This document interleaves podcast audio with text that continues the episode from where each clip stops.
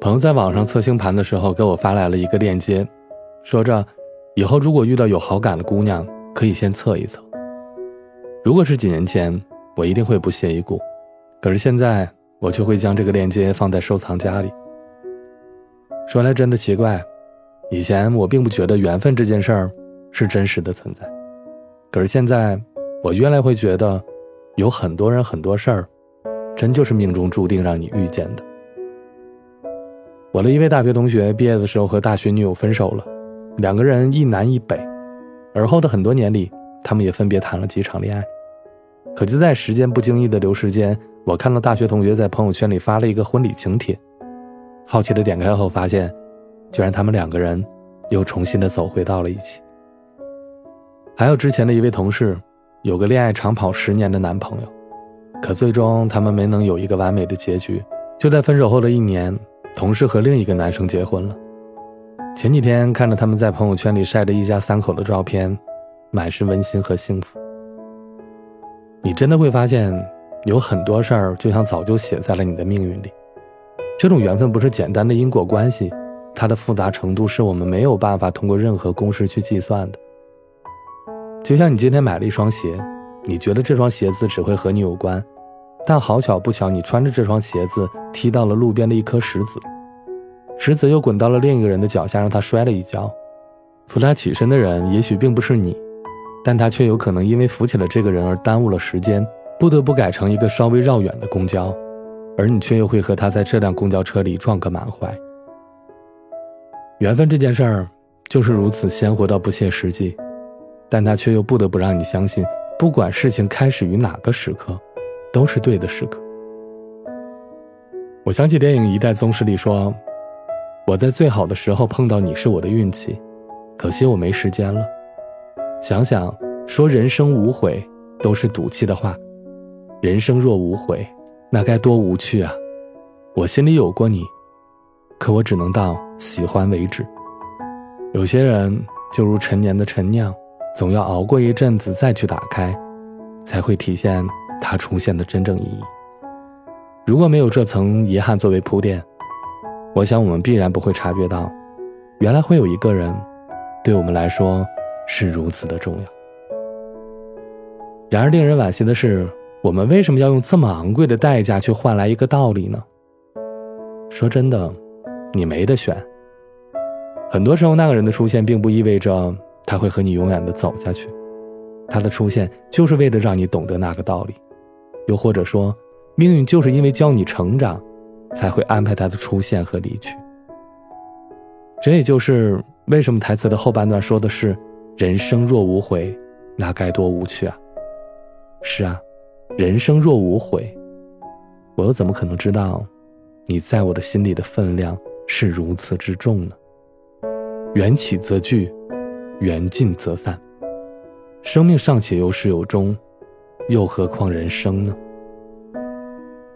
当你经历过一段故事，结局可能不会尽如人意，但无论何时，这段故事已经成为了组成你这个人的必要部分。也正是因为这个部分的出现，才教会了你该如何的去爱一个人，如何去感受到被一个人爱。我还记得失恋博物馆中有件红灿灿的礼服。虽然是摆在角落上的，但却依然十分的扎眼。那是一个女孩子的十二年，她曾以为他们会永远的在一起，两个人也曾约定终身。可他们不曾想到，意外总是比计划先到一步。他的家庭出现了变故，女孩本想打算与他携手一起熬过这一劫，可女孩最终拗不过家人的逼迫，无奈的只能与他提出分手。女孩不想让这段感情里有太多的遗憾。既然不能在一起，那就将这份感情埋在心里。分手之后，他买了那件红色的嫁衣，给自己拍了一组照片，然后把嫁衣送到了失恋博物馆，希望博物馆可以将他们的爱情永远的封存于这个世间。既然这辈子错过了，那就下辈子我们一定要遇见。这是女孩子的原话。一段感情有开始，就会有结束。而感情结束后是往事随风还是流连忘返，我想每个人都会有不同的认知吧。时时间把这些人带到了我们的世界，又让他们离开，大概就是为了教会我们如何去释怀。释怀，才是真正的放下。缘分的出现，往往是让我们去领悟其中的道理，而并不是苦苦的纠结过去。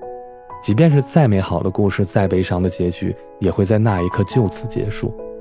他的使命从来不是让你停留在原地，而是希望你能带着他，更好的。走完余生的路程，就像当你听到了这篇故事，我相信也是一种缘分的释然。如果这篇故事让你收获了什么，那正是因为我们之间确有着缘分，从而才会让我们变得更好。要知道，没有任何一片雪花，会因为意外躲在错的地方。晚安，你和世界。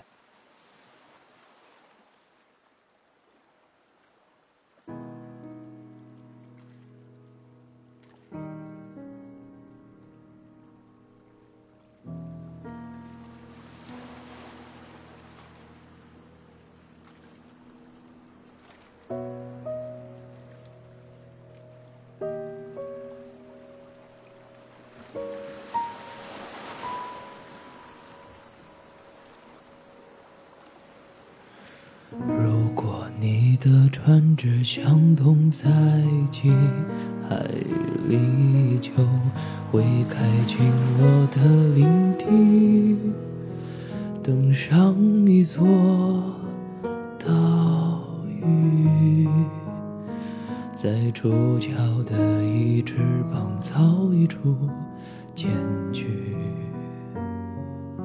如果夜晚你会留在这里，等待传说的水瓶座流星，会爱上篝火，爱上这里的生活和一片蔚蓝的海域。我没见过，怎会？想过，你竟化作温暖我的杨柳。如果你接受把余下全部的时间浪费给我，无以回报的我着迷于你的我，会把整片大海埋在你心窝。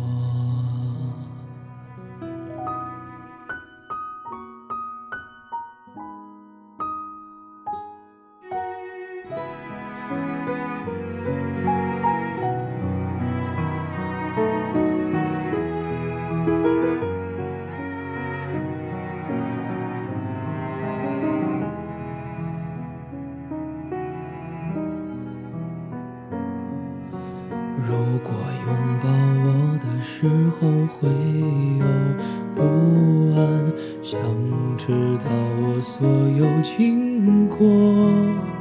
我看过极光，看过北极熊跳舞，这些我慢慢对你说。我没见过，怎会想过？你竟化作温暖我的洋流。如果你接受把余下全部的时间浪费给我，无以回报的我着迷于你的我，会把整片大海埋在你心窝。我失望过。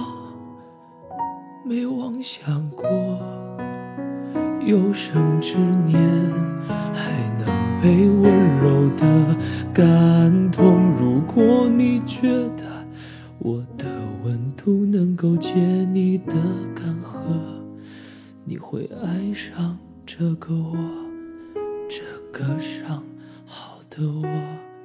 我以万千岛屿做你的星河。我以时间绝句来为你。